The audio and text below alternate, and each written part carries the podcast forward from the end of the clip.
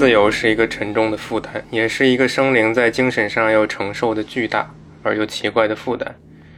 这并不轻松，这不是上天赠予我们的礼物，而是一种选择。这选择可能很难。这条道路向上通往光明，但满载的旅行者可能永远无法到达目的地。人通过一连串的错误接近高不可攀的真理。痛苦来到我们身边，并非让我们悲伤，而是让我们惊醒；并非让我们愧疚，而是让我们明智。人一生犯下最大的错误，就是盲目相信记录下的历史就是事实，因为记录者中没有人绝对公正。Hello，大家好，欢迎收听亚文化人，我是鱼竿儿。我是李生气，今天这么玄乎，清明节，别的主播肯定都聊一些恐怖吓人的，嗯，但今天我们要聊的是一个纪录片儿，叫《崇高之上》，刺激程度肯定不亚于这些让人害怕的。嗯哼，对这个纪录片儿，更多的人呢其实是把它当成一个电影来看，因为里面的一些讲述啊或者故事，其实是带有一些这个科幻或玄幻的成分的。当然，这些成分有多真实呢？我们讲完之后，你可以各位听众可以再做一下判断。自行判断。哎，这个片子的导演呢叫呃罗杰·理查德，他的知名度呢其实真的不高。没听过这人儿，嗯，我在网上查他的资料的时候呢，他他的名字下面呢有三个片子，这里面只说前两个吧，因为最后一个是跟我们今天要讲的这个《崇高之上》，可能是一个就是上下级的关系吧，但是他没有明确标出来，就是关系比较紧密。第一个他导的这个片子呢叫做呃《Thousand Pieces》，这个片子呢是他最新的，也就是二零二零年新的一个片子。呃，中文可以翻译叫《一千个碎片》。什么叫一千个碎片啊？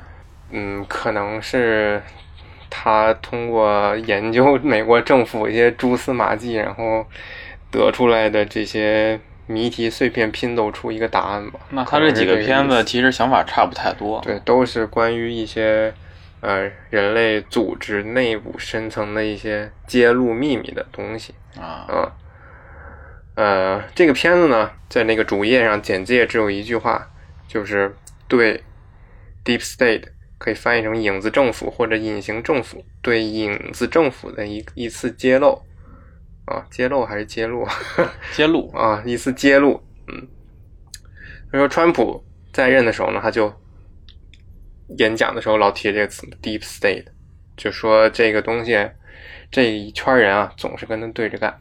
纪录片里也说这词儿。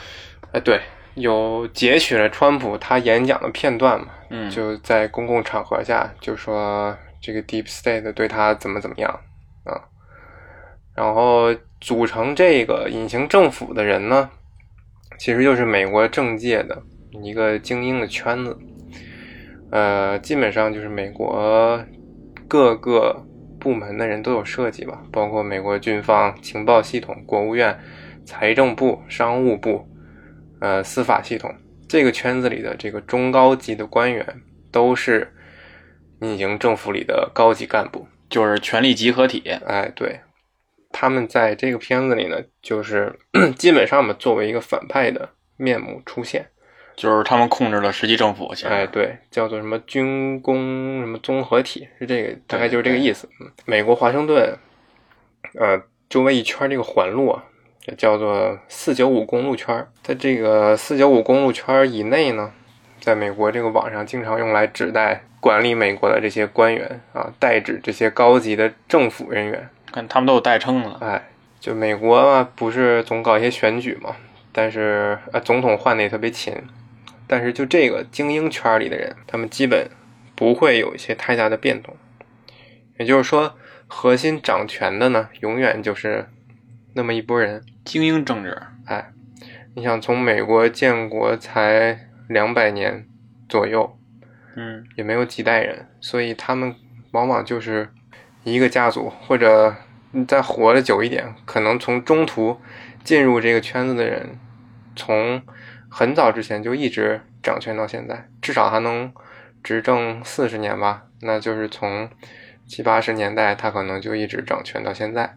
嗯嗯，而且这些人呢，他们并不是就是，嗯，特别腐败啊、没有脑子的一群人，恰恰相反，他们都是一群有情怀、有能力、有资本、有经验，而且他们都是从美国的名校毕业，互相都是校友。那么二战之后呢，运作整个世界体系的就是这一波人，而他们对于这个特朗普特特朗普的这个上台啊，就特别的不对付，特别不屑于和这个人为伍。因为他主要是搞这个中下层阶级这些人的选票哎对，推特治国啊，啊，他们认为自己才是美国真正的这些掌权人，这个总统啊，只不过是他们玩弄的这个傀儡，而且必须要听从他们，如果不听呢，就跟总统对着干啊。之后也讲到这个事儿。哎，对，要不就是说这个川川普一直就是我们派过去的 卧底，川建国嘛，敌人的敌人就是朋友。川普是二零一六年上台的，是吧？记不清了，反正好几年了，啊、是应该是四年一次，啊。是就二零一五年竞选的时候呢，这个美国国际战略研究中心开会啊，在这个会上呢，如果谁提到了呃特朗普这三个字，那一定全场就在那笑，就嘲讽他，仿佛成了一个政治正确的那种的感觉。就像这个脱口秀演员的财富密码，只要一说这个啊，词财富密码，啊，底下人就开始乐。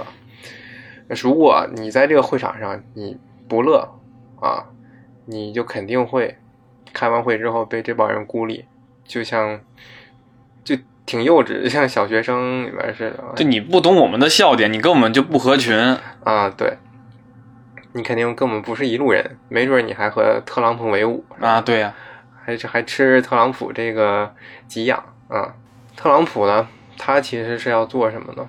他主要跟这个圈子对着干呢，是要打破美国的这个权力杠杆。美国嘛，很明显，他作为一个世界警察的角色，肯定是想就是主导世界的这样一个走向。至少这个圈子里面的人是这样的，普通民众基本也不 care 这个世界政治怎么样，主要是连连中国在哪儿可能都不知道。对，主要还是保证自己这个势力范围的扩张。对他们就是想掌握一下自己权力在自己手里。嗯、那么川普对这个 Deep State 的主要的攻击方式呢，就是呃跳出这个隐形政府苦心经营的好几年的这一些群聊啊、比如说这个 TPP 或者环太平洋的这一圈子啊，特朗普一上任就直接宣布退群，这个当然是直接孤立中国的一个 对，一个组织就就把我们排排来排出去了。对嗯。但他直接老大先退了，嗯那这些底下手下都 懵了。群主你拉了个群，你退群了，嗯，那我们小弟咋干？对，我们怎么办呢？嗯，他们他们小弟。啊，对对对对，呃，这帮人呢，其实在嗯二零一零年或者二零一三年左右，才把中国呢作为一个主要的竞争对手，认为呃我们将要有能力和他们争夺这个全球领导权了，当然是他们认为的，这个片子里说的。这个其实实际上来说意识的比较晚了，就八九十年代的时候，布尔金斯基他们就讨论过这个事儿了。嗯，但是不知道那个金斯基那帮人是不是这个圈子里的人，咱就不知道了。那那是嗯，呃，他们认为那个时候如果想和中国争的话，是肯定要拿下这些战略性的高科技，尤其是在五 G 和人工智能方面，信息科技的这个前端前端科技，就是相当于第三次工业革命的这些重要成果都必须要领先于中国。对，啊，所以他们要对那个华为下手啊，要抓那个什么孟孟晚舟吧，对吧？对，华为的那个嗯女儿。那这些其实也是川普上台以后搞的事儿啊。嗯嗯，对，可能也是为了就是震慑一下这个川普他搞的这些事儿吧，就告诉你我们有能力在推动。哦，你是说这些事儿不是川普干的？对，因因为在逮捕孟晚舟之前，直到逮捕他之前，川普是不知道这个事儿的新闻这么说，是吗？啊，我去，他真的不知道这个事儿。他就被影子政府从背后操纵了一些事情。对，就完全是两个孤立的体系，然后也在互相争斗。这跟美国两党可争斗可就完全不一样。对，呃，所以在今后的这个发展上，主要就是一个，就是说贸易战啊，看了看似就是比较严重的一个事情，但是其实呢，就是这件事儿是川普主导做的，他的目的呢，据这个片子里来说很单纯，就是要钱，搞钱。对你把中国哎到中国那儿的钱得拿到美国这边来。对，那另一场呢，呃，就是这个隐形政府和我们国家的一个对抗，他们对我们这个科技，他们隐形隐形政府对中国的这样一个打压，哦继续啊隐形政府对科技啊、呃还有这个文化方面输出的一个打压，然后这个一千个碎片这个纪录片儿，嗯，姑且算是纪录片儿吧，就是在讲这个隐形政府的事儿。嗯，当然这些话，以上的那些这关于贸易战啊，还有这个华为，还有这个隐形政府的事儿，不是呃不是我瞎说的，其实就是那个翟东升老师在这个分析贸易战的时候他说的。你净说我，你不也引用老师们的话吗？对对啊，就说这个片子还是有一定真实性的啊，不是全都是胡诌。有一定的依据。哎，对。然后这个片子说完之后，我们就继续说回正题啊，终于说回正题了。嗯，看我们今儿纪录片到底说的什么呀？崇高至上。呃，主要内容呢非常难概括，所以我们就呃大概给大家讲一讲这个纪录片说的是什么。它其实就是以时间线索，然后串起来，然后把这个一些黑暗背后的这些事情给给讲一下，嗯利用历史上这些真真实事件。对，那么第一个这个历史真实事件呢，美军在一九四五年七月十六号，代号为“三位一体”的人类首次核试验开始讲起。这次实验呢，被认为是核子时代开始的象征。那么我们都知道，这个核武器的发明者呢，有奥本海默，爱因斯坦，哎，那么奥本海默呢，在之后核武器实验成功之后的一段录像里面，说了一段印度的神话，是关于比湿奴的，应该是念比吧，我就暂且念比嘛，口字旁还是田字旁一个比较的比，啊，他是印度教的一个大神，最核心的一句话就是说，嗯，现在我成为了死亡，众世界的毁灭者。对。他这句话其实隐含了他对未知的一个恐惧，对，他觉得这个核核力量其实是非常恐怖的一个力量，嗯，这个力量可以主导很多很上千万人的生死。，对，成神直接，而这个力量在他其实，在那个试验这个核弹之前，他们是不知道这个究竟有多大的威力的。嗯只有他们在西墨西哥州那边试验完以后，才发现这个威力已经这么巨大了，但是已经刹不住车了。哦哦，之后很快就往日本就投了两个。那他们就是之前计算的时候算不出这个威力吗？可能有一定的破坏力，但是他不知道会有这么大的辐射呀，然后冲击波啊这种这种伤害这么大，然后还有它这个很难很难被那个自然清除的这些辐射、尘埃这种东西，啊，可能是。那这科学家 而且这个当意思 而且它那个当量其实很小，你看了吗？它它以后不管什么什么那个武器或者说原子弹，都以那个广岛、长崎的那个当量为基准，说是多少多少倍他们当量的这个原子弹。啊，但其实它那个时候量很小，啊。但是这个原子弹这个东西发明以后，以后科学家以后不是就跟科学家没关系了，以后这个你想研究这个的军工，往里边想加多少加多少。啊你看以以前以后苏联那个大一万嗯，是不是？一亿？一亿没到，后后来是是五千五千。啊五千万五千万。啊，你看那个都已经跟科学家已经脱离你的手了，这已经是潘多潘多拉之盒这个打开了。嗯，回不去了。对，而且讽刺的是，这个比湿奴在印度神话里面有一个维护者的称号，但是现在他已经开始了毁灭世界的进程。嗯，然后呢，这个片子这个主要的主讲人叫大卫，就出来了。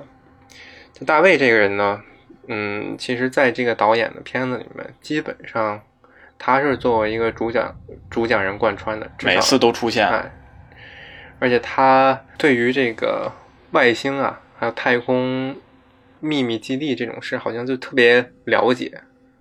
门儿清。对，但是关于他这个他自己生平的信息呢，主要只我只找到了这些，就是他从九三年九月的时候开始，每天早晨就非常仔细的记录，然后分析自己的梦，就就很奇怪。研究自己的梦，嗯对自己心灵上的一个探索。嗯，可能是不知道他有没有看过《周公解梦》这这本书，你以前研究过自个儿的梦吗？没有。我也我也没有刻意，我有时候会刻意记一些，有有好玩的，但是很快就是记得记的时候，可能记着这就忘了。嗯，只是有过一两个就是印象特别深刻的梦，而且很小的时候，那时候我还在亦庄那块住，嗯。然后好像上没上小学呢还，然后有一天我做梦梦见，就是我们家客厅那个电视里边突然放着，嗯，我姥姥家，那时候我姥姥家还住平房，嗯我姥姥家那个镜头，就是镜头啊，直接拍着那个我姥姥家平房那个家门口，然后过一会儿呢，就突然有一对骷髅从我们家门口，从他们家门口一对一对的跑过去，你小时候就能梦见骷髅了？对，好几只嗯，跑过去，然后突然从那个队伍里边跳出来一个骷髅，就他好像打破了次元壁似的，就对着我喊，就好像说你要不要过来这个意思。跟你建立起沟通了。啊，然后我就吓吓飞了，我已经嗯啊，我就醒了。后来才发现，醒了之后，我叫我妈，然后，然后我才发现这是个梦，我没有在看电视 我去，啊。做完这个梦没几年，然后我姥姥就没有了，而且那个骷髅的队伍数好像是和，呃，我做这个梦和我姥姥去世这个年数是对应的。这你还记着呢？嗯那还有点预示的就很 不知道怎么说了。唉，嗯有点太恐怖了。我拉回来一点啊，我小时候其实老做老做梦，嗯但是我就老做同样一个梦，是什么？就是只要我一发烧，我就做的是同样一个梦。嗯从小到大，我已经不知道做了多少遍，只要一发烧就做这个梦，就是一发烧，然后晚上做梦的时候就是，我梦见我从一个很高很高的滑梯上往下滑，啊滑了很长，然后一直到地上，地上以后就发现地上全是那种滚烫的鹅卵石哎呦，你这是吃那个鸡蛋碰石头去了？啊，然后我就在地上就滑到地上以后，然后立刻又从滑梯上面开始往下滑，就我只要一发烧就做这个梦，嗯感感觉是没有例外的样子。我哎，对我发烧也有一个保留节目，就是感觉自己变成一个特别小的一个球，然后远处有那种酷似沙尘暴的那种东西。这也是你做的梦是吗？不是，就是那种烧的半迷糊半醒的时候，啊你会感觉自己变成一个特别小的一个球，然后你会看到远处有一排像沙尘暴一样的东西，灰色的，然后它会不停的本体变换形状，但是它整体还是维持着一种，就是类似于沙子构成的海啸那种形状。其实咱们这两个梦都跟那个现实有点联系，我这个是烫的联系，你这个是意识模糊的联系。嗯，他会一直就是追着，就是意识中的这个自己，然后有一种压迫感。但是烧退了之后，就不会再有这种这种叫什么呀癔症，我反正烧退了以后，我就不会做这种梦，我只有发烧时候会做。不知道是怎么回事。嗯，然后然后我们说回这个大卫这个人啊，一九九五年的时候呢，他从纽约州立大学以心理学学士学位毕业，然后在相关的心理健康领域工作了两年。但是后面这个人的进程我就不太清楚了，他可能接触到了什么人生变故，有什么机遇，接接触到了一些比较神秘的事儿被上层给抹掉了，啊。但是你看他其实很年轻，如果接触到这种事情的话，肯定是被动接受的，他不是肯定不会是因为自己的能力和权利主动去接受的这种事儿。对，要不就是我没查到。就是你查没查啊，然后他就开始走向这个我们看似是玄学的这条路。然后有一个特别是我们应该很多人上上网冲浪能发现的一个纪录片儿，叫《远古外星人》，就挺挺挺扯淡的一个纪纪录片儿，也都不能算是纪录片儿了，就猎奇可以看一看。叫《远古外星人》，他经常出现在这个纪录片里边，里边也有一些解答。对，啊，嗯他大卫呢，对于奥本海默的这段录像是这么说的：他说，奥本海默在核试验之后说到，我们之前做过这种事儿，但是呢，这次三代号三位一体的核试验其实是人类史上首次的核试验。那么他说的这个之前做过的之前的这一次到底是什么？其实之前好像有过人发现，就是某些石头和岩石里面，然后发掘出来这些东西，它有这个反射期放射性，啊，就是预示着可能会有远古人类、或者远古的生物有过这种核实验啊，哥斯拉就靠这个啊。吃这个，哥斯拉就吃了这些东西嘛，可以听上一期。然后没得吃了就钻地底了嘛。哎哎，然后出来跟金刚打架。哎，然后大卫呢就说了一个印度神话，就把这刚才我们说的这个比什奴这个故事啊，还有他涉及的典籍大概说了一下。在这个古印度文本呃《博迦梵歌》里面，这个出现了刚才比什奴的这段话。呃，《博迦梵歌》呢是印度的一个重要的圣典，是摩诃婆罗多这一大篇史诗中的第六篇。呃，在这个文本里面呢，还描述了有一个像像铁螺母这样的一个东西，然后它多大个儿啊？肯定不大，就螺母那么大啊，就真的螺母那么大。啊。然后它据称啊，被充能了有庞大的能量，相当于一千个太阳发射的光芒。好家伙，古人就知道太阳有多大的能量了，就给他说一千个。啊，还是印度人，当然不是现在的印度人。古印度人，嗯，然后这个诗歌里面呢，还描述了就是这个放射性的疾病，他怎么描述的？就跟这个现代被核辐射照过的人得的病就很像，什么畸形啊，要不就是这个肾脏器官衰竭这种反应嗯啊。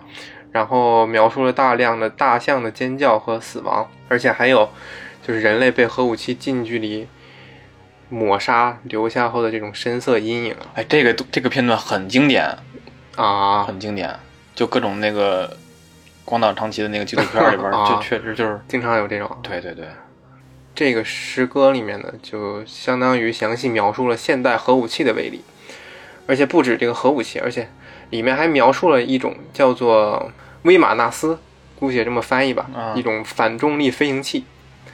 这个飞行器呢，像一个小金字塔，不是埃及那种，更像是玛雅那种金字塔，平顶的。就有点多边形的感觉。哎，对，，这个金字塔呢，啊，这个飞行器呢，一共有五层，第一层是这个平的，从上往下数是吧？从从下往上啊从下往上啊，第一层是平的，没有斜度，就相当于一个底座，啊，对，地基似的。嗯，然后剩下中间三级呢，就是一点点往上变小，有一定的斜度。然后最后一层呢，就像呃一个短一点的奶嘴似的，扣在这个金字塔最上面。确实挺像玛雅金字塔那样。嗯，然后据这个诗歌里面描述呢，这个威马纳斯可以无声的在天空中飞行，然后任意的在这个崇山峻岭里面穿梭，而且还配备了类似激光的武器。这么无敌，那这个世界文明是怎么发展下来的呀？可说呢，是不是被恐龙给拍了？就没落了。关于这个恐龙，他还真说到了一种类似恐龙的生物，啊，但更像是蜥蜴。呃，也是在这个史诗里面，叫做 Rakshasas 啊，具体翻译我就不翻译了，你挺中二的。然后他的形象呢，就是上半身类人，下半身是蛇身。那迦蛇神啊，对嗯他们这种生物在印度的这个寺庙里面就被称为那迦，而且刚才那个发音也特别像那家，ra ra ra 克有啥一点像，对吧？ra ra ra 啦啦啦这种哎，古代古代文明为什么会都会崇拜蛇神这种东西呢？阿兹特克崇拜这个羽蛇神，对，对吧？嗯为什么呢？蛇神是不知道，而且伏羲女娲也是半人半蛇，对吧？交织在一起蛇，呢？咱也不知道。你看《仙剑奇侠传》里边那个赵灵儿也是下半身是蛇，哎，那那个你要说蛇，那那个世卫组织那个那个标志，就是医学那个标志，也是有一个蛇吗？那个是希腊神话里面，嗯，赫尔墨斯的一个就是象征吧。那也就是他们的希腊神话其实也是有一部分崇拜蛇。对，而且你看这个亚伯拉罕神话体系，那个伊甸园里边勾啊引亚当夏娃吃苹果的，不还是对蛇一样的生物吗？对对，对吧？可能这个蛇也可以有待研究啊。蛇这个生物存在就各个文明、各个文化的传说里边都有这个存在。哎，对，关于这个呃之前的这次核实验或者核爆炸呢，刨去这个虚幻的这个印度神话呢，我在网上还看过另一种说法，整点现实的。哎，对，就是说呢，这个苏联啊，在一九四三年也进行过一次核试验，这个可考吗？那我就不知道了，啊，毕竟咱讲的嗯嗯，都是那种 是吧？呃，就这苏联啊，当时听说美国搞了这个曼哈顿计划，就赶紧让自己那些间谍呀、你把这美国的这些情报你都给我整来。啊，啊！我们也也要搞这个核试验，而且比他们要快，哎呀，那么早就其实已经有军备竞赛了。比。他们大，然后就弄了一个两千吨的，嗯，跟现在这些威力比当然不大跟广岛他们那块儿比也不大。啊，对，反正就是想试验一下玩一玩，但是真的成功了，而且试验的时候呢，都是第一次，也没什么经验。有一个物理学家呢，就说我想近距离看看我们人类史上伟大的一刻，然后就再也没回来。这物理学家，他应该很了解这个核核试验到底是什么东西啊？他怎么会这么哎，苏联的物理学家嘛，苏联的？啊你这么一说，忽然想起想起苏联这个火箭发射的时候，啊，怎么了？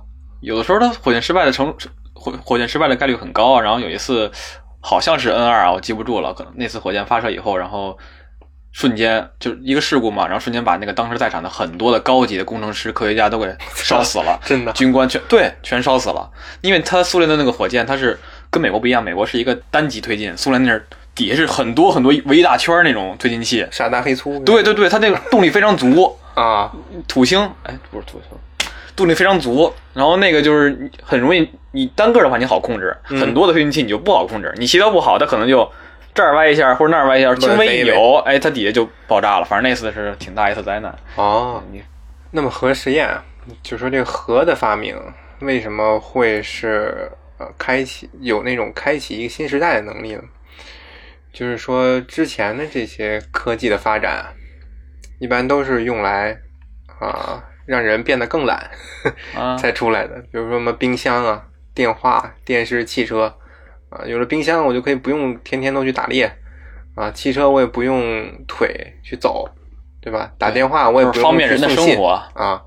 但是核弹这个东西呢，一下子就把科技转到了这个阴暗面。它就像是另一个位面上的科技一哎样，，对高高阶魔法，这个是。啊，就是那些还是普通的小魔法，就能帮你日常还处理点事儿。这高阶就是就是毁灭对为，主，而且就是最从最小的这个，它是先毁灭后转民生嘛。嗯，从最小的量级爆发出的能量，却毁坏了，就是造成了最大的破坏。嗯，对吧？以前很多的炸弹都到不了这个当量啊的破坏力。然后说到这块儿，它其实讲到这个，他说核子时代之前，那科学家他的发明都很贴近生活，嗯，像摇滚明星一样，对，家喻户晓。对，然后核子时代之后的这些科学家，为什么就是发发明这些东西，他感觉越来越跟民众越来越远？嗯我感觉就是之前的科学家，他其实不只是科学家，他是科学家跟工学家结合在一起的。他发明创造的东西，你看他，你看我自自然自然就带出来了，他是发明创造，他发明这个科技，他这个科技研究出来以后，然后自动的他就给他自然而然给他推广出来一个产品，这个产品就能很容易的就是推广到民众当中给他们使用，比如说电话呀，贝尔。啊，对，比如贝尔说电话公司。啊，对，比如说电话或者爱迪生的灯这种，他研究出这个简单的基础原理以后，然后很快就能普及出来。嗯。但是从核子以后的科学家是怎么样的呢？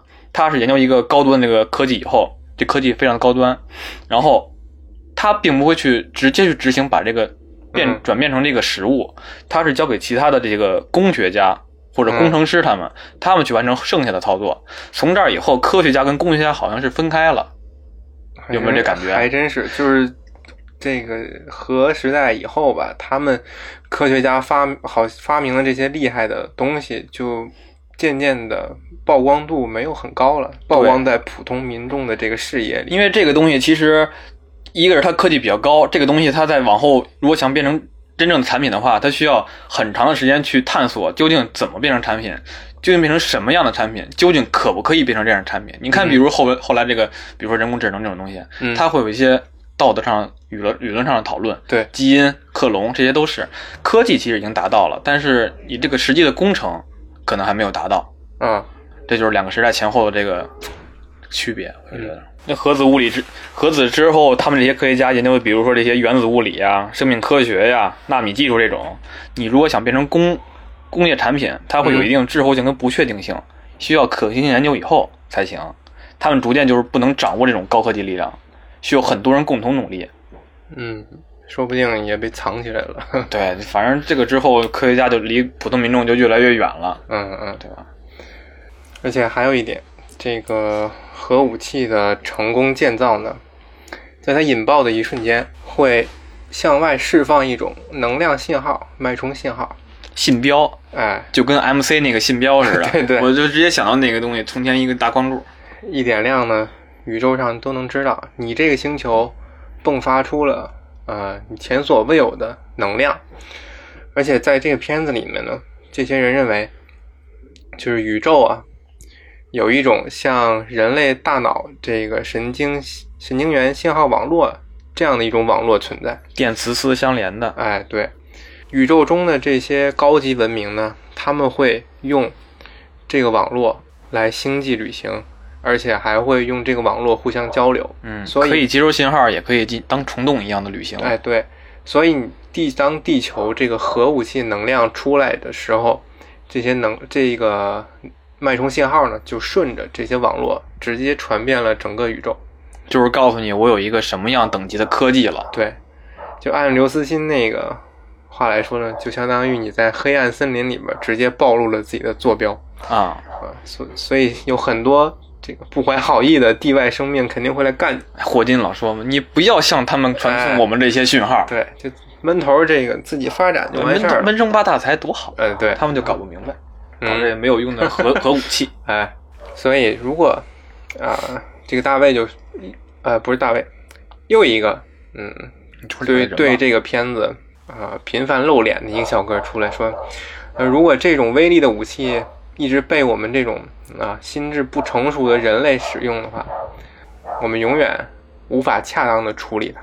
他其实就讨论这个核技术在当时的人类的思想文化上是不是相匹配的这种这种科技。嗯，但是我觉得有没有可能就是人类其实就是基础科学很久没有进步，然后人们就一直觉得核核在现在也是认为核技术是一个非常高端的一个科技，然后认为我们这个配不上这个科技这种感觉，但其实其实这个科技并没有那么的高端，嗯，核科技对。只是我们没有那么进进一步发展而已。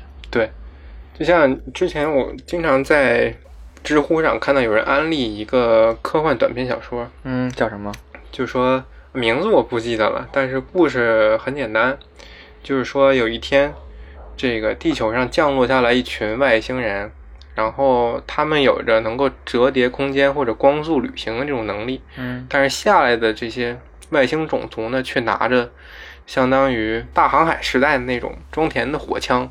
啊，前那个火绳枪，或者是或者说那个前前装枪，对，就是他们的兵器非常的落后，然后装扮呢也非常的这个复古，就是火器时代最开始那些火枪。然后一来呢就被打算的其实想掠夺这个地球资源，但是一来呢就被人类摁着打啊，然后人类就捉了他们这个种族的一员，就问你们怎么这么菜呀？这么菜，然后但是你们旅行科技却这么发达，这不太符合这个物理定律啊科技树点歪了。啊！然后这个种族的这个人就说，我们才对你们地球的这个发展感到特别的诧异，因为这个星际旅行的技术是仅次于文明拥有火这种程度的。就是很早就可以点亮的一个前置科技，但我们一直没有去点它对，。一直没有这个人类，你们特别诧异，你们为什么还没有点亮这种科技？就跟玩文明似的，我已经进工业时代了，但是远古时期的这个航海我还没点，是可以的。对文明五你上线你可以一直不点，一直一直拖到这个工业以后啊，一直游泳。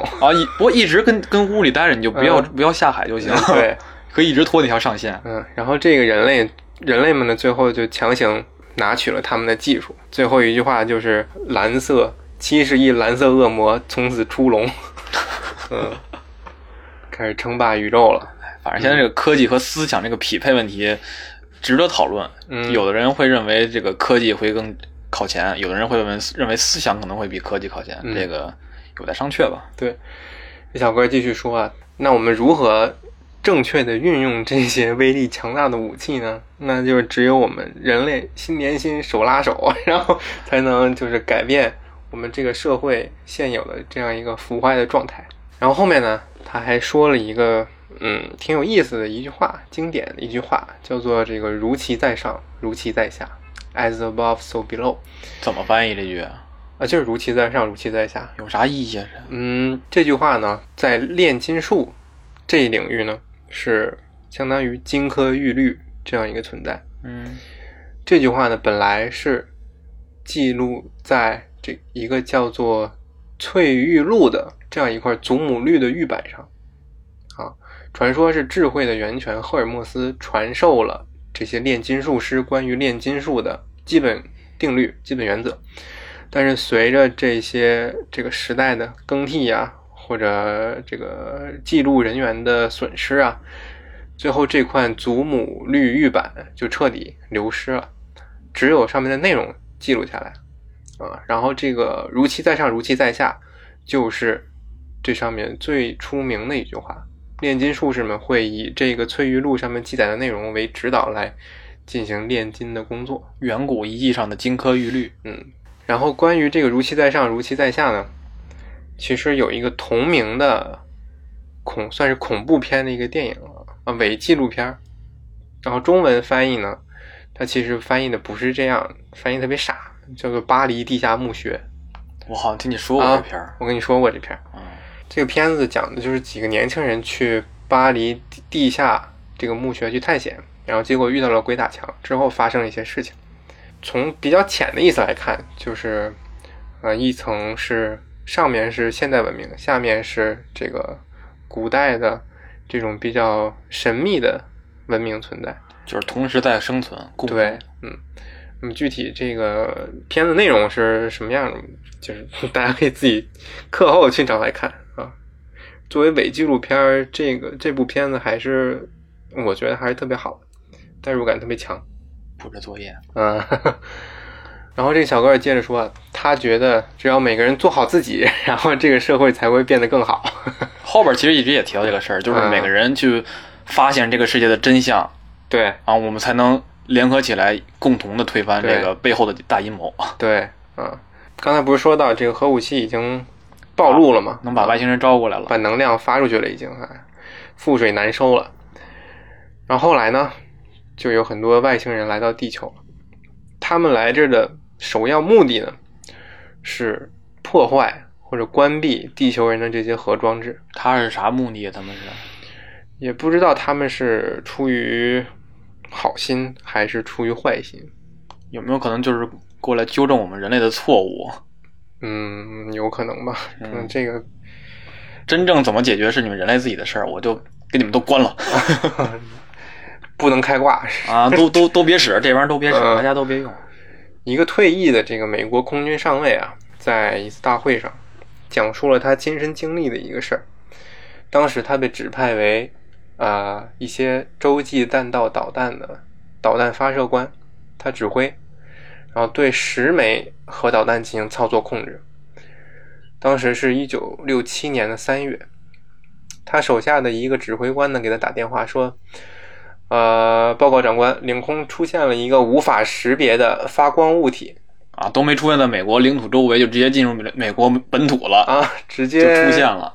嗖一下子就出现了啊，在这个核桶舱上面徘徊。就是那个核孤岛，哎，对，徘徊一会儿之后呢，这些当兵的就发现，这些拥有三重冗余备份系统的发射井，全都被莫名其妙的关掉了，就好像从来没有开启过的样子，放在那儿。然后一会儿呢，离距离这个基地六十英里外的另一个基地也传来报告说，他们的核导弹系统也被关闭了，而且不只是美国，英国的基地也发生过这样的事情。我知道了，这是苏联干的，这是苏联派来的飞碟。苏联说我冤，哎，因为在九零年的时候呢，美苏两国所有核弹头，据这个片子里面的人说，都完全的融化了，然后里面的放射性物质也失去了活性，甚至无法正常的进行这个弹道测试，就一发射呢就开始乱飞，弹头内部就自己化掉了。这是苏联欺骗欺骗美国的，啊我把我这个也弄坏了，这样你就一看，哎，你看我跟你一样，这这就是不是我干的事儿哎，这不是我事儿。嗯，而且这片子里面呢还提到了这个经典的未解之谜——麦田怪圈儿。他说那个圈儿是一个代表外星人的符号，呃，宇宙生命的符号，嗯叫曼陀罗，对，那么个符号，也不知道他为什么会把这个符号叫做地球的植物很奇怪。地球命名的植物，的确给它命名嘛。啊。可能是无单纯我们觉得像曼陀罗就叫曼陀罗，但人家不管这个叫曼陀罗，。人不管，人家管它叫符号一号。他说这个曼陀罗符号呢是宇宙代表宇宙的意识，代表宇宙的创作者，宇宙的源头。然后这个符号呢是警告我们啊，你们最好把你们的文明保持在发展的正轨，要不然就就给你们那一组套，啊就一直给你们发麦田怪圈，吓死你们。这个圈在地球上发现了很多很多处，啊，对，超过呃三十五种不同的古代文化都蕴含着或者隐藏着这种曼陀罗花儿的标志，但是不一定是以麦田怪圈的形式，可能是手画的，可能是武器上一个 logo 这这种感觉。这外星人纠正我们的这个事儿实在是太复杂了，你就给我们整简单一点不行吗？你又是给我们画圈儿，又又是给我们停我们的导弹，你是直接说中文说英语都行啊，你就你就直接整一下。哎，后边好像是说他们说过英语，啊殖民的时候后边再说。啊！要不你就直接画个简笔画也行，对啊你起码简简明扼要的，我们能看明白呀。整个玄的乎的。然后这时候呢，一个小姐姐出来，她说呢，她是在零六年的时候被招募参与了火星的殖民计划。零六年还很现代了，二十一世纪的事情了。啊但是现在我们才刚刚发射这个开往火星的探测器啊！这是世界联合政府给你造成的欺骗。哦，原来是这样。真实的时候，我们已经其实占领了这整个的嗯，太阳系那场已经开奥运会了，是啊吧？太太阳系这个都被我们殖民了。日本的奥运会在那场开的。哎，对，为什么地球上一直不让你开好？啊，呃，他说那个时候火星啊是殖民计划的热门选项。我们都知道，这个火星的情况和地球非常像，啊、比较好处理，啊、好改变它的气候。无垠的太空那个片儿里边不也是讲吗？哦，那美剧吗？啊，地球、火星跟小行星带上这个战战争。嗯嗯嗯，但凡你人类要出去独居的话，去别的星球独居，过不了几百年，他肯定返回来打你的母星。这个其实我一直在挺喜欢讨论这种事儿。你嗯你想我去哪儿是去哪儿是地球人？嗯你过了几代以后，怎么认同自己还是地球人呢？我在火星生的，我肯定是火星人了。哎，对，你看就跟就类比到地中那个地球上面来，嗯就比如说英国这个殖民到美国，嗯或者英国殖民到别的国家，你过了几代以后，他不认你了。嗯，你再怎么英联邦，他最后分崩离析呀、嗯，但倒没有没有至于到打的这个地步。就是说呀，就如果为了真的争夺资源的话，对，他们可能这个认同感一稀疏，可能就就忘了。你说亲戚老不走动还生呢，嗯，更何更何况好几代的人呢？，距离那么远的星球呢？那你说殖民应该怎么殖民呢？你这么不管怎么样，你殖民都是肯定把人放下去。那我们如何能保证这个？就像很多科幻片里边设定的，就是说我们组成一个很大的星际联盟呢？它毕竟以后会认同感越来会稀疏。你就是同是地同源同生的这个地球人，我都可能会稀疏，那更别说其他的外星人了呢。那只能把人类改造成那种蜂巢思想了，哦，蜂巢思想 就跟一个控制。第九区里边那种，哎他们那种就是女王蜂巢的思想。嗯，不管帝国有多大有多远，只要我们这女王活着，我们永远不会变心。那我们不能追求我们人的自由和价值了，不符合共产主义的这个未来。你到底想怎样？你想你想扩张星际帝国，还是要那个意识的自由？我想共产主义的星际帝国，真不行，好。然后他这个说回这个小姐姐，然后她随着这个参与的深入啊，就发现这个太空计划呢，其实背后是有更深的一层组织在操控。操纵。哎，嗯，他提到了美国的一个 MK Ultra 计划啊我一直管它叫 Ulita。MK 是一个，然后 Ultra 是一个啊，奥特曼就是这个奥特曼。哦，啊，那这个计划是什么呢？其实是中情局 CIA 统筹哪儿都有中情局。啊，美国中情局 CIA 统筹领导的人类思想控制实验计划。他们试图提升犯人在不愿意合作时候的盘问效率，就是说，一旦这个实验成功，他们可以操控这个犯人，想知道什么，犯人就会说什么。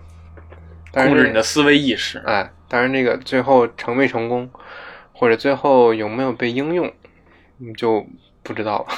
肯定被应用了。啊，我们的大脑都是被改造过的。就当做是被应用了。就关于这个 MK Ultra 这个计划，美国第三十四任总统艾森豪威尔，他可能是第一个发现这件事儿的美国总统，对他可能察觉到了一些异样啊，毕竟是是打过仗的吧，军方出身，五星上将。哎，对，五星上将，嗯，他呢对于直接对于这个，在这个片子里作为反派的这个军工复合体啊，就说要打压他们这个灾难性的错位权力上升，就是说翻译翻译一下白话呢，就是说你这个影子政府不要太过分啊，不要想妄图控制我们操纵的正统政府。不要控制我这个硬骨头，嗯。要不然就干你。艾森豪威尔他查的越来越深，他肯当时呢受到了一些这个未知势力的阻拦，他当时说要查五十一区的时候，然后不让进，对。不让进，那我调这边的军队过来打你。嗯，他甚至都要这个调军队来探寻五十一区的秘密。啊，要不说这个影子政府这个胆子真的很大。结尾呢？嗯探探索去去打，然后怎么着？我忘了，打没打成啊？哦，当时啊，这个五十一区可能有相关负责人吧，就说不要打我们，我们派一个人跟你好好说一说里面的情况。然后后来就没打起来吧。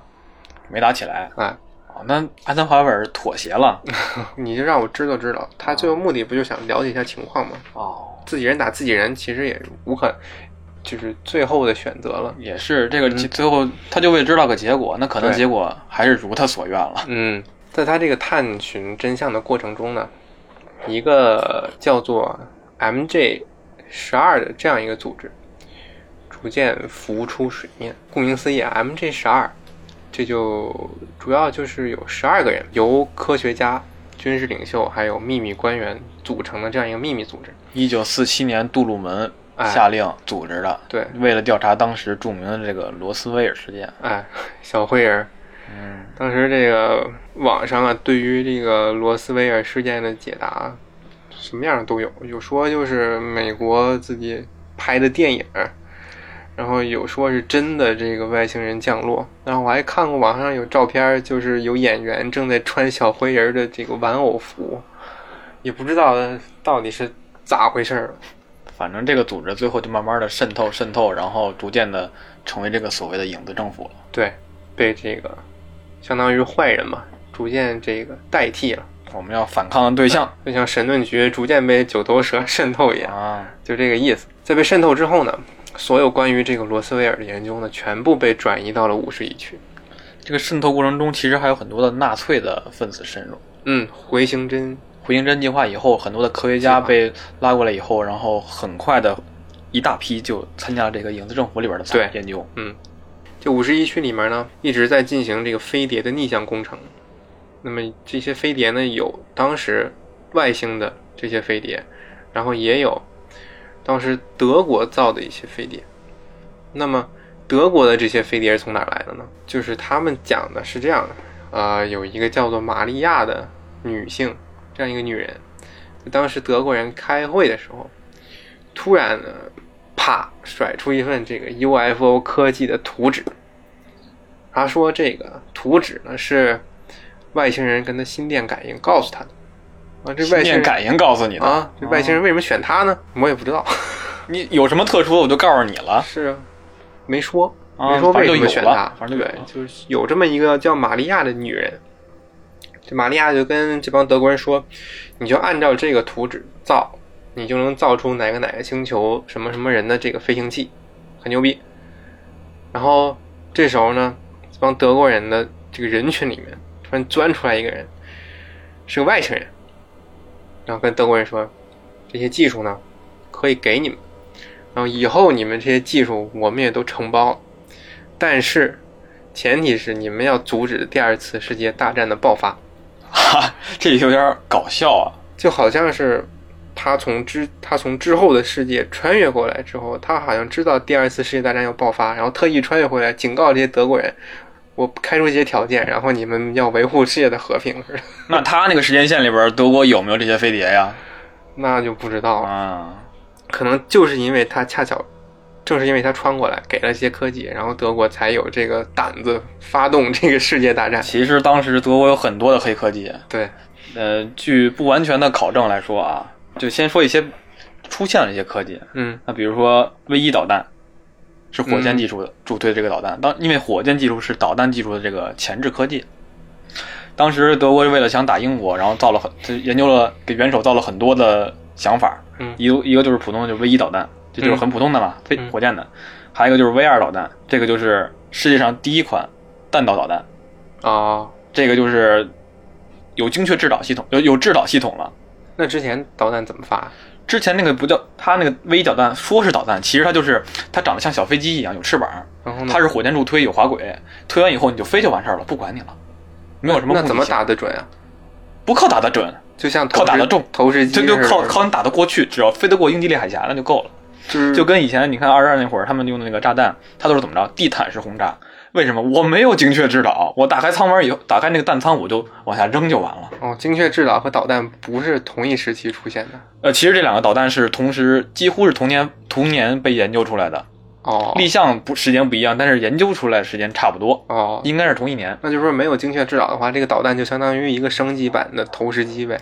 对，因为因为这个科技是这么研究的，就是导弹，就普通的导弹，最开始它是火箭弹嘛，啊火箭弹就是卡秋莎这种，你就没有、没有什么明确的明明确的那个落点，很明很准确的落点，你就打就完了。炸那一片。为什么火卡秋莎它要要很多的多管火箭炮啊？哦因为它它就它不准，所以需要覆覆盖才行。这个 V 一跟那个是差不太多的，啊然后 V 二就是带一个制导系统，然后说点没出现的，就是 V 三，V 三当时就是给元首的一个一个科技的备选项，这是一个一百五十毫米口径的多节助推加速火炮好家伙，要上天！啊，这个东西我查是说能打到英国，但其实当时好像是给的给的这个研究给的这个图纸是能打到美国的，这是能打到美国，就是不能让美国高枕无忧的这么一个导弹。就比比打到英国还远呗。对，能打到美国，然后它是固体火火箭燃料助推的，它就是哦它需要就是很长很长的滑轨，每经过一节就给你加速，用火箭助助推加速一下，每经过一节加速一下，然后最后到达那个很高的这个初速度，电磁炮哎，就就飞过去。啊，对，德国对这个火箭技术非常的情有独钟。你看看这个这个这个高保奇人里边，嗯，德国后来后后来怎么研究的？它就是火箭的这个飞机。其实现实中也有这个这个设想，是他们那个普通人能做的那种。能做能做，普哦就是我记得我看过这对，以前的他，咱们现在这个世界的飞机是喷气式的，但是那会儿它德国就研究这个火箭助推的，因为它真的快，追求快真的快，但是就不稳定，啊，啊，就可能可能会爆炸，就就有点危险性。低精科技。啊。然后还有一些，就比如说，就满足元首这个疯狂的构想的这种，比如嗯。这个克虏伯工厂造的这个古斯塔夫巨炮、列车炮，啊，这个看过图片，八百毫米口径。八百毫米口径什么概念？嗯，二战时候船战列舰的口径最大是四八零哦，啊，最大是四六零。嗯，然后这是一个工程火炮，一重量达一千三百五十吨，它的弹药是七吨，它的弹药是七吨，然后射程是四十七公里。绝了。这个火这个火炮你要去打的时候，需要先给它铺铁轨，嗯，然后为围绕它专门有一个很成建制的一个工兵团，就围绕他好几百人，好像是陆上航母。啊。他在实他是经过实战的，打过那个苏联的塞瓦斯波托尔那个要塞，哎呦，打了一天，给就就砸各种使劲砸，有点用。有点用就打过这一场，啊 因为你得先修铁轨嘛太。费事了。啊，还还有一个火炮就是多拉巨炮，这个就没有实战过。哆啦 A 梦的巨啊，炮，多拉巨，这好像是克鲁伯他媳妇儿的名字，哦好像是啊。然后还有这个就是属实坦克，哦，一百二十八毫米口径，当时坦克没有这么大口径，现在也没有，现在口径一般是一百二、一百二十五小老鼠的大棒子，啊。它还有一个副副副炮，七十五毫米，一个 一个坦克两个炮，厉害。副炮都这么高这么厚，一百八十八的那种。这你想元首末日有多么的疯狂？大口径就是正义啊，护甲高就是它的护甲就当时是完全是无敌的，哦，但它唯一就是跑得慢。那就只能说从内部炸掉它呗，把炸弹扔到里你就围着它也行啊，你就围着它也无所谓啊。哦。你唯一就是打不动你，那你就耗着呗，啊，就耗着嘛。反正你也炸不炸不炸不炸不穿我。啊，还有齐柏林空艇。啊，这个啊知道。啊，还有这个喷气式战斗机梅赛施密特二六二，是也是世界上第一个喷气式战斗机。那时候就喷气式战斗机，对，，当时流星他们流星那些飞机打的时候，然后打着打着，忽然发现，哎，有飞机过来，一看它没有螺旋桨，它怎么打到我？它速速来贼快，它的速度大概在八百公里时速，哦，那时候飞机应该都是都是螺旋桨的，一个转儿的，对，都是带螺旋桨的。哦。你看地狱猫这些飞机都是带螺旋桨的，啊，喷火都带螺旋桨。厉害，啊。然后这个还有就是飞碟，对，当时二战后期德国造出了飞碟，德国造出了好几款。飞碟，啊。它建造一个最最实用的一个叫别龙彩圆盘，它的三分钟可以升空一万五千米，三分钟，那他妈人不得推死喽？那你就不要考虑这些东西了。啊，时速那两千二百公里，两千二百公里，跟刚跟啊跟刚才这个喷气式战斗机比比，这么快？两千二百公里的时速，那我那一下加速，人不得眼珠子飞？它可以接，它可以直接在空中悬停，然后转方向的时候它不用去转，它就直接飞就行了，就是飞碟。然后当时还有很多的这个设计，有一种就是类似于三角形的飞碟，啊啊，这个飞碟看看像不像二战后期，呃，二战结束以后美国的这个 B 一 B B 二啊战机，对，就非常的像了。这就是美国回形针计划以后，然后把这些德国的图纸给它拿走了。还有美国就通过还有这个弹道导弹这个技术、制导技术研究的这个巡航导弹、战略导弹，都是在这个德国呃二战后期的这个工业图纸还有一些实验品的基础上发展而来的。美国捞到了大量好处，苏联也拿，但没有美国拿的多。嗯嗯，然后到投降的时候，德国有三十艘潜艇没有投降，也没有出来，就消失了。嗯，对，然后还有很多的机密资料也消失了。过了几个星期吧，还反正过了不久，然后出现在这个这个这个波罗的海沿岸，然后浮上来了。但是他们这这这期间去干嘛了？他们把资料移到哪儿了？之后再说。就浮上来是真的，是吗？对，浮上来是真的去买菠萝了，啊！去菠萝的海了吗？嗯，就刚才说到这个外星人啊，让这个德国人保证不要发动第二次世界大战。但是后来怎么回事呢？我们肯定都知道，德国人不讲武德，直直接那个开启了二战。这时候呢，这个外星人就生气了，没收了，嗯，这个送给德国人的科技。但是这时候德国人已经掌握了一部分外星科技了。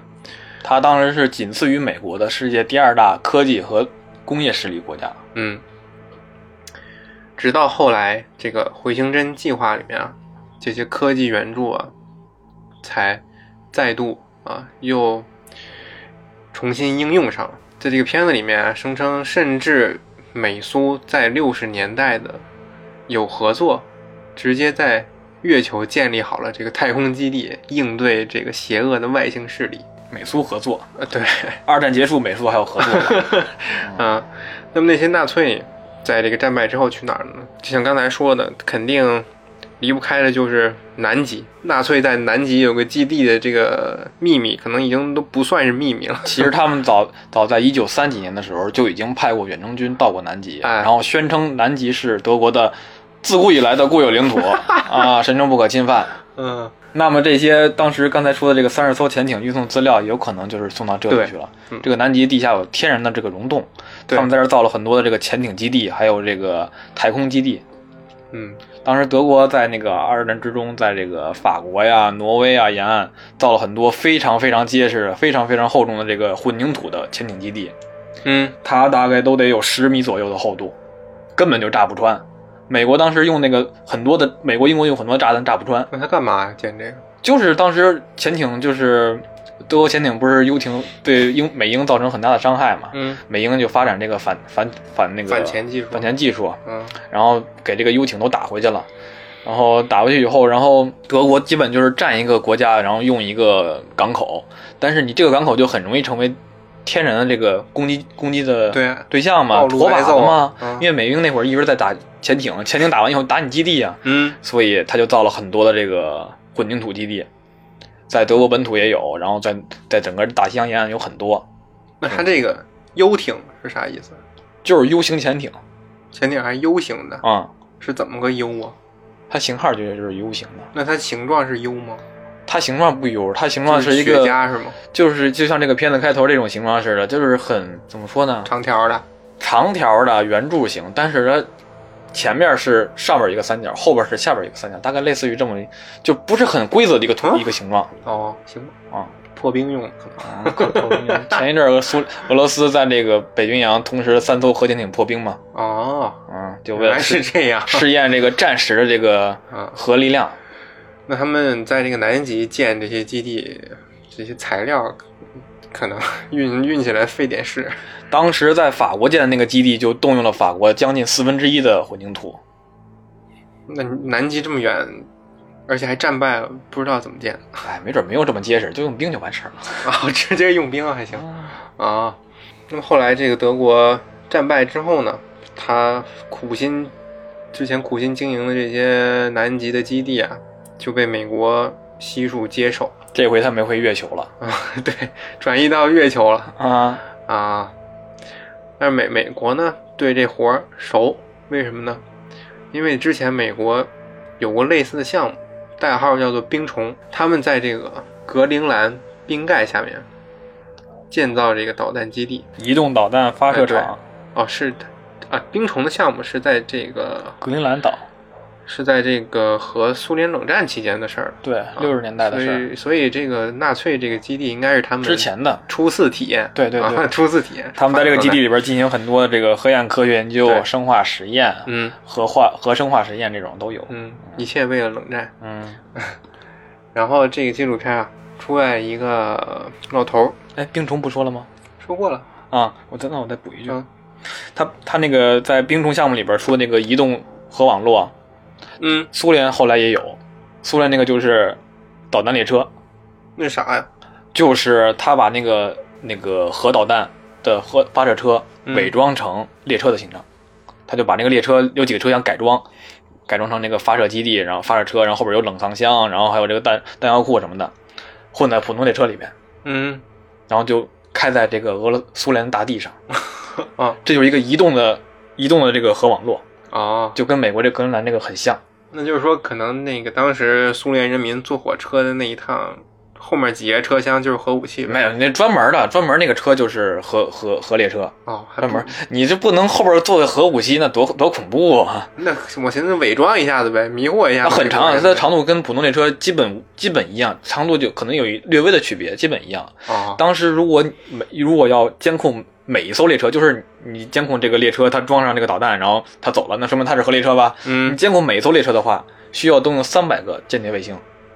我操，美国在二战时候才动用几十颗，一二十个、二三十颗，它要监测这些需要动用三百颗，根本动用不了。然后在后来美美苏签的这个呃削减计划的时候，美国明确说了，这个列车你得取消，就是先排除我们这个普取消普通这个核核备库，这嗯这些列车你得先给我取消了，哦 我比较怕这个东西。他还怕那个苏联接接着监控不了。你这个从哪里都可以随时发射打美国，他跟美国就隔一个北冰洋，你从哪儿就他从整个远东嗯西伯利亚一直到西、到西边莫斯科随便发射基本是邻国，啊，就是邻国随便发射嘛。嗯。接着片子呢，出来一个出现了一个美国士兵，他现在已经是一个老人了啊。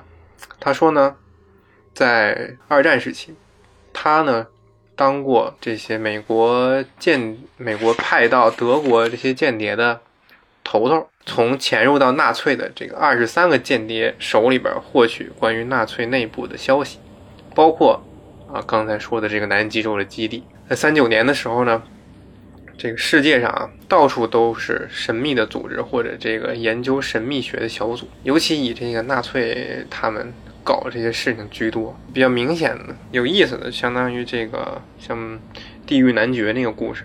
《地狱男爵》当时呢，在那个片子里，德国是想通过这个黑魔法呀、逆转这个战败的局势。他们想用这个仪式呢，召唤出一个恶魔啊，签订契约来帮助他们打败这个同盟国。但是呢，这个仪式出点差错，就把这个地狱男爵召唤出来。召唤出魔法少女了，地狱男爵出来的时候是一个小孩儿，然后差不多。嗯，逐渐然后被这个博士养大嘛，然后成为了这个正义的伙伴，没有如这个纳粹的愿。这是电影。我们再回到这纪录片呢，这个老兵啊，发现通过他这个手下间谍报告说，这个德国呢在造一些小飞碟。然后这个老兵呢一听啊，这还得了，德国开始造飞碟了，怎么还啥也没有？啊，他就直接报给了这个美国海军的头头，啊，叫弗莱斯特。海军海军的这个海军部长，啊，那当这个弗莱斯特知道这件事儿之后呢，他呢马上又接到了上面的通知，就是当时这个美国海军基本都是从这个安纳波利斯的海军学校毕业，嗯，然后他这个学校呢就告诉他说，这个世界上的所有的书籍基本上都充满了错误的信息哎上头跟他交底儿了。啊。既然你知道了这个飞碟的事情，我们就跟你多聊一聊。那他的小手下怎么办呀？可能被那个优化了吧，优化了，哦优化了就黑衣人那一下，啊嗯，优化照个相。然后这个弗莱斯特就纳闷儿，说为什么呢？我们不是根据这些书呢都做出来这些厉害的武器了吗？嗯，我们能成功啊，这些东西。啊，为什么呢？这个老兵就说啊，六千年前，够一竿子扯得有点远。这就开始有点那什么了。六千年前啊，有一种类似于爬虫类的外星人，对我们文明的这些，就开始对我们文明的这些科技树啊，或者历史记载啊，开始进行第三方的编纂。那么这些爬虫类的外星人呢，就是这个阴谋论中经典的蜥蜴人，角色，哎，蜥蜴人。那我们这个人类这个科技跟发展史都是被安排好的。啊，都是被蜥蜴人安排的。啊。呃从六七千年前就开始，而且呢，这些蜥蜴人呢，拥有各种能完美隐藏自己真实身份的技术，就跟黑衣人里边那个隐藏在人类之中的这个外星人一样。画皮。啊，披一层人皮，你就认不出来。对，就算你跟他同一个屋呢，你也不知道他是蜥蜴人啊，啊，你跟他结婚呢，你也不知道他是蜥蜴人，反而你们还能生出个人类就连生殖隔离都没有。啊。他说啊，这些蜥蜴人的，大部分的种族呢，都生活在这个纳粹建造的地下基地啊，而且很大一部分呢，都生活在南极洲的东南区域。那里面因为地热啊，又暖和，而且空间又大。我们现在所学习的一切知识，在蜥蜴人的安排下，都是远离真相的。物理是错的，医学知识是错的，是历史就更不用说了，都是错的。教科书中的一切都是不对的，以至于啊，我们不明白如何正确的运用我们身体中蕴含的能量。换句话说呢，就是如果我们能能够摆脱蜥蜴人的控制的话，我们会变得更加强大。他害怕我们身体蕴含的那些能量。对，而且这个老兵呢还说，如果你现在去这个美国圣地亚哥的北岛，那有一座尖塔，这个尖塔呢就是当时海军司令的秘密办公室。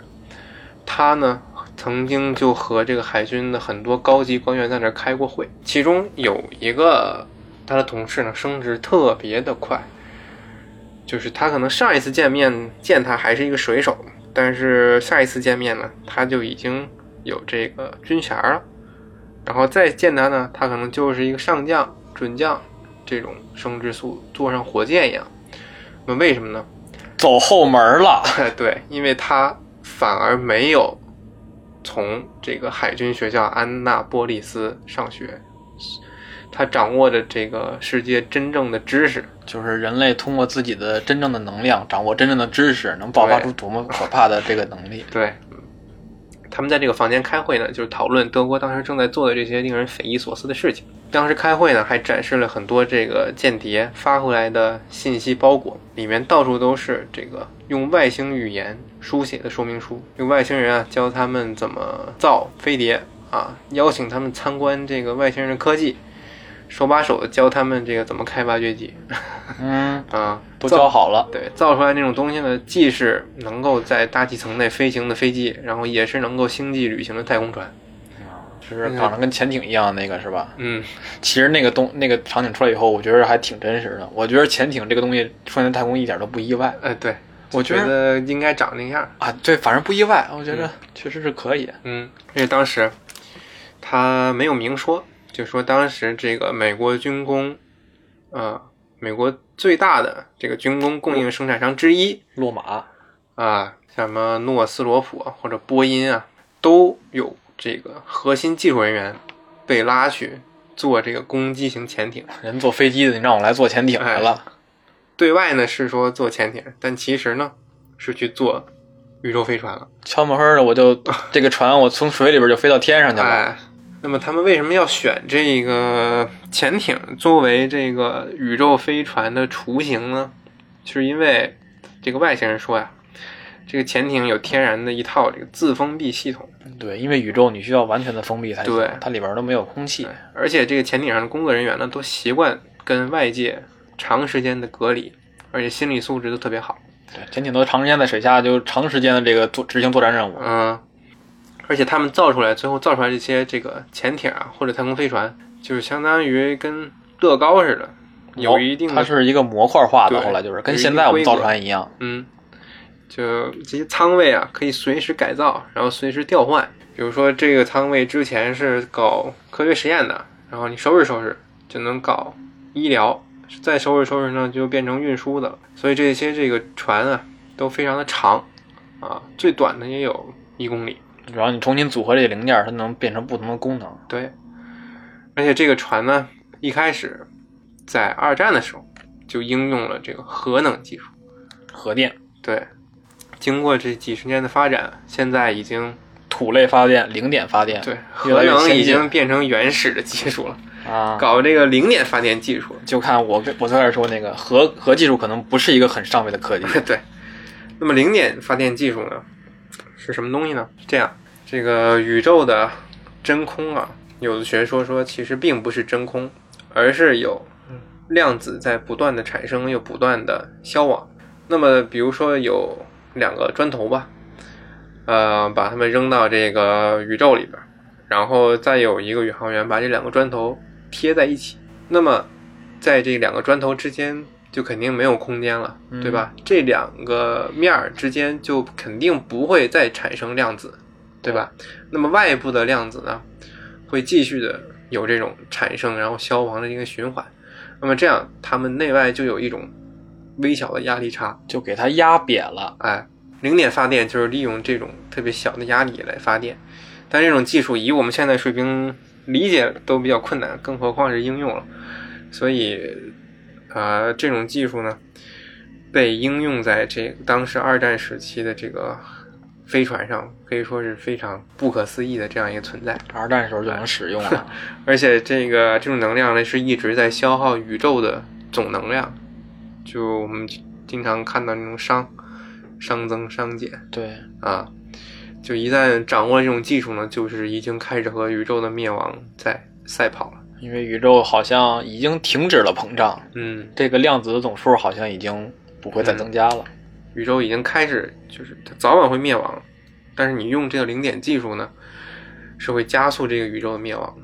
就是德国不是就通过外星人拥有这个技术了吗？嗯然后希特勒就是想，他霸占这个全球只是一步，他可能会有更大的野心。嗯在地球这块呢，他就是第一要移除地球上所有他讨厌的人，嗯，在现实中反映就是 犹太人为主独裁者。啊。然后第二就是把其他的世世界上所有的人送进工厂，嗯建造加班加点建造这些空船、飞船、嗯太空飞船，我们要起飞，接着去外太空啊。这是德国的两个想法。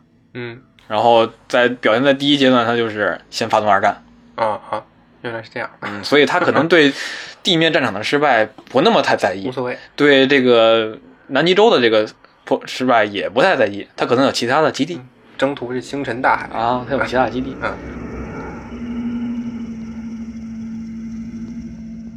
美军一意孤行的跳高行动，埃及玛雅的长形头骨，冷战时期地堡里的返老还童技术，下期崇高之上。